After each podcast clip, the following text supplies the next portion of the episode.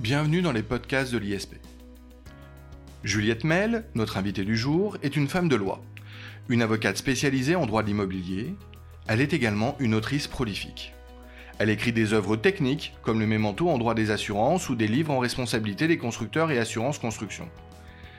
Elle est également l'autrice à succès de la série de bandes dessinées Alice au pays du droit. Une autrice prolifique, je disais, J'en veux pour preuve la sortie le 4 novembre dernier, Juliette Mel, de votre dernière œuvre, un recueil d'interviews et d'éléments biographiques portant sur les femmes de loi, ce qui est d'ailleurs l'intitulé de ce très beau livre aux éditions Dalloz. Le 18 novembre, à partir de 18h30, nous pourrons rencontrer ces femmes de loi à l'occasion du vernissage rue Soufflot, euh, vernissage qui permettra effectivement d'obtenir, je crois, une dédicace de ce livre euh, par les différentes femmes de loi que vous avez interviewées. Ce livre, euh, Juliette Mel, j'ai pu euh, le lire, le parcourir, euh, et c'est la raison pour laquelle j'ai souhaité impérativement vous inviter, et je vous remercie d'avoir répondu à cette invitation. Alors Juliette Mel, bonjour, bonjour de participer une nouvelle fois au podcast de l'ISP. Bonjour Jacob Lerébi, et merci de cette invitation, je suis ravie. Alors Juliette Mel, femme de loi. Femme de loi euh, est un ouvrage qui n'est pas tout à fait une anthologie, ni même une biographie multiple. Euh, néanmoins, c'est un ouvrage qui reprend un certain nombre d'interviews et d'éléments biographiques sur des femmes de loi, des grandes femmes. Pouvez-vous nous dire euh, comment se présente ce livre exactement? Comment vous l'avez construit? Les interviews sont un prétexte puisque le fil rouge n'est pas tant de mettre en avant le parcours de ces femmes, mais plus de montrer à toutes les femmes que c'est possible de faire des études supérieures, d'avoir des enfants, de faire du sport, d'aller au musée, de rigoler, de voir des amis, euh, que tout ça est possible et que à les écouter, c'est très simple, il suffit juste de s'organiser. Le livre est conçu euh, par chapitre, et ça c'est peut-être l'esprit euh, juridique ou juriste qui reprend le dessus. Chaque chapitre est construit exactement de la même façon, avec une très courte biographie euh, en 10-15 lignes pour qu'elles soient toutes mises sur un pied d'égalité, puisque ces femmes ont des parcours très différents et des âges très différents. Ensuite, il y a une interview en 10 questions qui ne sont pas forcément les mêmes, mais il y a plusieurs questions qui reviennent à chaque fois pour voir justement comment ces femmes répondent aux mêmes questions. Et enfin, euh, cinq documents choisis par elles euh, sur ce qu'elles ont trouvé prégnant de mettre en avant dans leur vie professionnelle ou leur vie personnelle. Alors, Juliette Mel, euh, cette présentation est absolument remarquable parce qu'effectivement, et c'est le sentiment que j'ai lu en parcourant euh, au moins les, euh, les, les, premiers, les premières interviews, c'est que ces femmes de loi présentent à la fois des points communs et des différences considérables rentrons dans le détail. Vous avez réussi à réunir des interviews euh, de femmes de notre temps extrêmement prestigieuses. Euh, qui sont ces interviewées? Alors, au, départ, euh, le but du jeu, c'était d'arrêter de, faire des livres sur les avocats pénalistes, puisqu'il n'y a que ça, des livres sur les avocats pénalistes. Et pourtant, je prêche pas pour, pour ma paroisse, moi-même avocate, mais je me disais, mais c'est pas du tout représentatif de l'étendue des métiers du droit et euh, de la place des femmes dans ces métiers du droit. Euh, donc ça a été ça a été l'angle d'attaque et j'ai fait une première shortlist euh, avec 20 personnes en pensant que jamais euh, elle, dirait oui et qu'il faudrait tout de suite que j'imagine une deuxième liste. Et puis, je me suis dit comment les joindre, puisqu'évidemment, je n'avais pas le, 06 des, personnes interviewées. Donc euh, j'ai envoyé des mails un petit peu euh, à secrétariat@cabinetlepage.com par exemple et euh, à chaque fois j'ai eu des réponses positives ce qui fait que j'ai même pas eu besoin d'aller sur la seconde liste. Elles ont toutes dit oui d'emblée et puis parallèlement à cela, j'ai eu de la chance d'embarquer Dalloz dès le départ puisque j'avais juste juste dit voilà mon idée c'est de faire ça. je savais pas qui y aurait dans dans le bateau. Je savais pas qui dirait oui et Dalloz a tout, euh, tout de suite été hyper emballé et j'ai été très libre. Euh, l'illustratrice, euh, la couleur, la, date de sortie, la couverture noire, enfin tout ça, ça a été complètement atypique et Dalloz m'a offert une grande liberté et, et, fait encore beaucoup de choses pour mettre en avant ce livre. Donc je suis ravie. Alors, deux choses, Juliette Mel, pour rebondir sur vos propos. D'abord, comment vous est venue l'idée? Pourquoi vous, vous avez voulu euh, faire ce recueil? Pourquoi vous d'abord? Et, et derrière, vous avez dit que vous aviez créé une liste, puis deux listes. Comment vous les avez dressées? Alors, comment j'ai eu l'idée du livre? Euh, Eh bien, ça va paraître très présomptueux, mais euh, au moment où Gisèle Halimi est décédée, euh, j'aimais beaucoup Gisèle Halimi, comme tout le monde, ça peut paraître un lieu commun. Ça serait comme de dire qu'on aime beaucoup Gandhi. je, participe à, ces goûts. Et, et, je me suis dit, tiens, je vais, je vais lire toutes les biographies qui ont été écrites sur elle pour, pour en savoir plus. Et là, j'ai été assez déçue puisque euh, sur ces biographies, euh, j'ai trouvé un travail journalistique, mais pas un travail juridique. C'est-à-dire qu'il n'y avait pas d'approche juridique dans ce qu'elle avait pu faire, alors que ça a été une brillante avocate qui a défendu, euh, à part le procès le plus connu mhm. Sur les tricoteuses, mais sinon, sinon on sait très peu d'elle sur ses qualités de juriste et puis comment elle a fait, puisqu'elle a, elle a fait plein d'autres choses dans sa vie. Et je me suis dit, c'est quand même incroyable qu'un juriste n'ait pas eu l'idée de faire un livre euh, para-juridique, si j'ose dire, euh, sur ces femmes. Et puis, euh, parallèlement à cela, je me suis rendu compte qu'il y avait plein de carrières juridiques qui étaient très mal connues, où on avait l'impression que les femmes étaient omniprésentes. Prenons l'exemple de la magistrature. Elles sont massives à l'entrée. Il pourrait même peut-être y avoir une discrimination positive dans le sens où quand on voit un homme, on est très content et on a très envie de le recruter. Euh, mais finalement, quand on arrive dans les hautes fonctions, euh, bah là, il n'y a plus de femmes. Quand on arrive, euh, alors le Conseil constitutionnel n'est pas représentatif puisque maintenant il y a une égalité, mais c'est très récent. Et par exemple, chez les procureurs de la République, il y a très peu de femmes, et, chez les commissaires, il y a très peu de femmes, etc., etc. Donc, je me suis rendu compte en creusant un peu euh, indépendamment de la problématique des quotas, puisque c'était pas une problématique qui m'intéressait, raison pour laquelle il n'y a pas de femmes juristes en entreprise dans le livre, euh, il m'a semblé intéressant de, mettre en avant euh, aussi cette problématique-là, qui est que on a l'impression que les, les, milieux juridiques sont très féminisés, mais c'est qu'une apparence des plafonds de verre que l'on connaît malheureusement, effectivement. Alors pour pour que nos auditeurs puissent se figurer complètement de l'importance, et je, souligne le mot, euh, de l'importance de cet ouvrage, euh, j'aimerais que l'on prenne quelques exemples. Euh, je vous propose, Juliette Mel, de commencer par l'un d'eux, puisque vous en venez d'en parler. prenons l'exemple de Corinne Lepage. elle est interviewée dans, votre ouvrage. Est-ce que vous pouvez déjà nous rappeler en, en deux mots qui est Corinne Lepage pour nos auditeurs, même si je suis sûr qu'ils le savent? Alors Corinne Lepage, c'est déjà une, une, femme qui a créé euh, son cabinet euh, euh, non seulement à l'époque où il y avait très peu de femmes associées, et en plus dans une matière qui était très novatrice, puisque c'est le droit de l'environnement, et à cette époque-là, on en parlait très peu. ensuite, elle a mené parallèlement une carrière politique, puisqu'elle a été cofondatrice de Génération Écologie. Ensuite, elle est devenue ministre. Euh, et c'était une des premières femmes ministres. Ensuite, elle est devenue députée européenne. Et encore aujourd'hui, elle fait tout en même temps. C'est-à-dire qu'elle continue à travailler dans son cabinet d'avocat, elle continue euh, ses occupations politiques, elle continue ses, ses, occupations associatives. Et parallèlement à ça, elle a, euh, je vais pas dire une myriade d'enfants et de petits-enfants, mais c'est à peu près le cas. Et en plus de ça, elle est super sympa et, euh, et drôle. Donc quand on la voit, on a un peu l'impression de voir un ovni et on se dit mais, mais, mais comment elle fait? Alors justement, vous lui avez posé la question, vous lui, vous lui demandez, vous avez toujours mené plusieurs activités professionnelles à la fois, et comment faites-vous? Et elle répond cela, je l'ai noté, j'ai beaucoup d'énergie et des convictions ancrées, comme si l'un euh, était supporté par l'autre et vice-versa. Le fait de se limiter à la parole me semble insuffisant. Les choses sont faciles à dire mais difficiles à faire. Pour le reste, il s'agit d'une question d'organisation et de qualité des personnes avec lesquelles j'ai pu travailler dans ma vie. On a l'impression qu'elle a beaucoup d'énergie.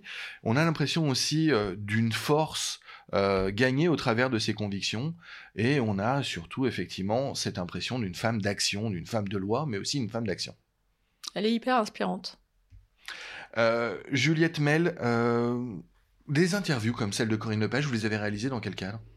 Euh, masqué pour Corinne, c'était enfin pour Corinne Lepage, c'était dans son bureau avec un masque et un selfie à la fin. D'accord. une autre interviewée est Catherine Marcha-Huel et là aussi mon attention a été retenue. Qui est-elle? Alors, alors elle, ça a été plus compliqué, euh, très compliqué de la voir et je suis vraiment ravie qu'elle soit dans ce livre puisque c'est quelqu'un de très timide et qui se met pas du tout en avant. Et j'ai, j'ai pas eu du mal à la convaincre, mais elle avait l'impression de pas trouver sa place dans ce livre, ce qui peut paraître un petit peu hallucinant.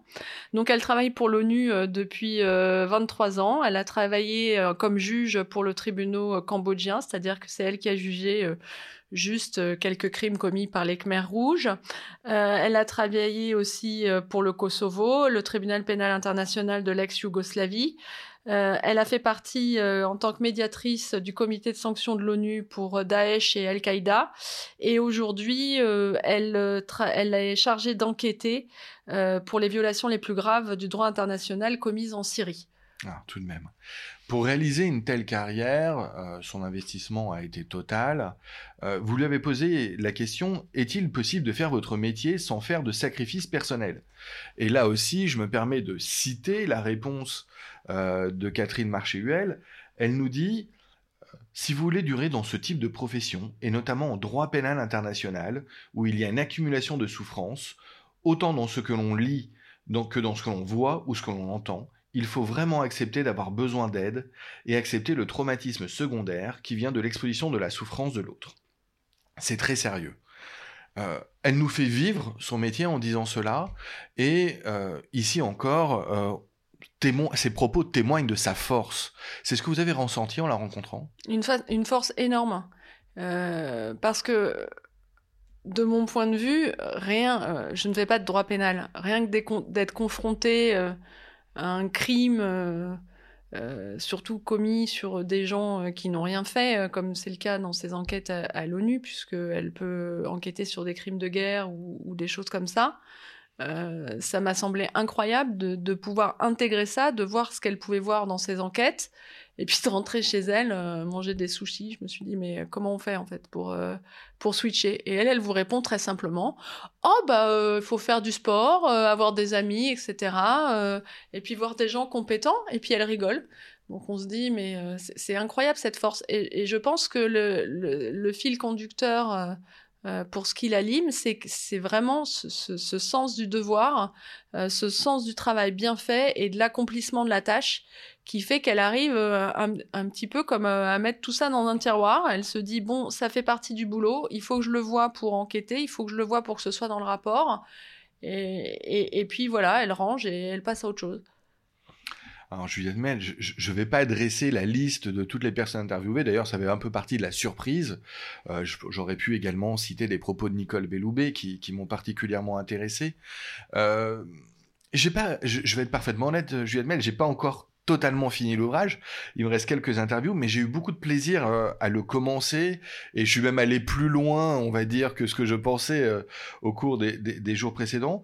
J'ai appris des choses véritablement sur euh, sur ces actrices essentielles du droit, leur vision, leur on peut parler aussi de femmes de destin, je crois, euh, en lisant.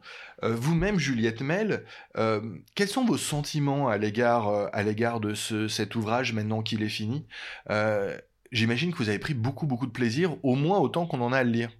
J'ai pris énormément de plaisir et je je, trouve qu'elles ont été formidables et elles continuent d'être formidables puisqu'elles se prêtent volontiers euh, au jeu des interviews, au jeu de, elles vont venir au vernissage. Euh, elles sont très encourageantes, elles sont très bienveillantes et il n'y a pas de sororité particulière. C'est-à-dire, je suis pas persuadée que ce soit parce que je suis une femme.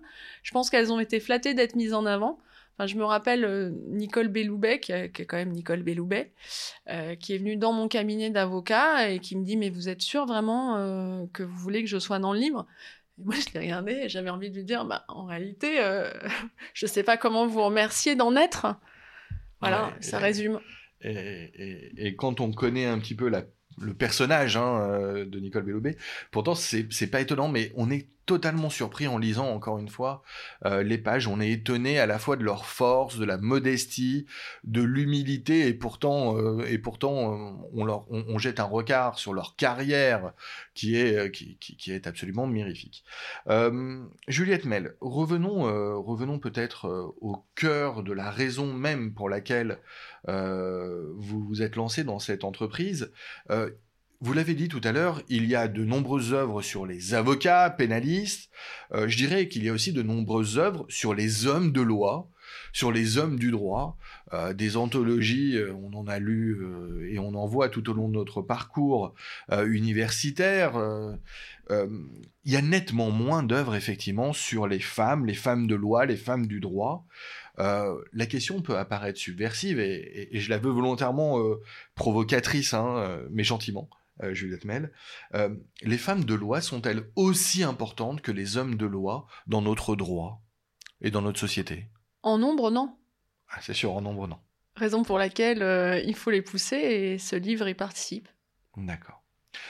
mon sentiment lorsque, lorsque je l'ai lu, c'est que...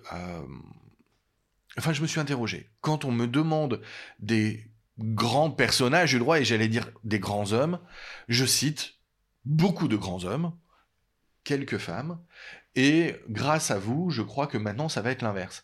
Est-ce que vous pensez, euh, Juliette Mel, que euh, ce livre va potentiellement inspirer?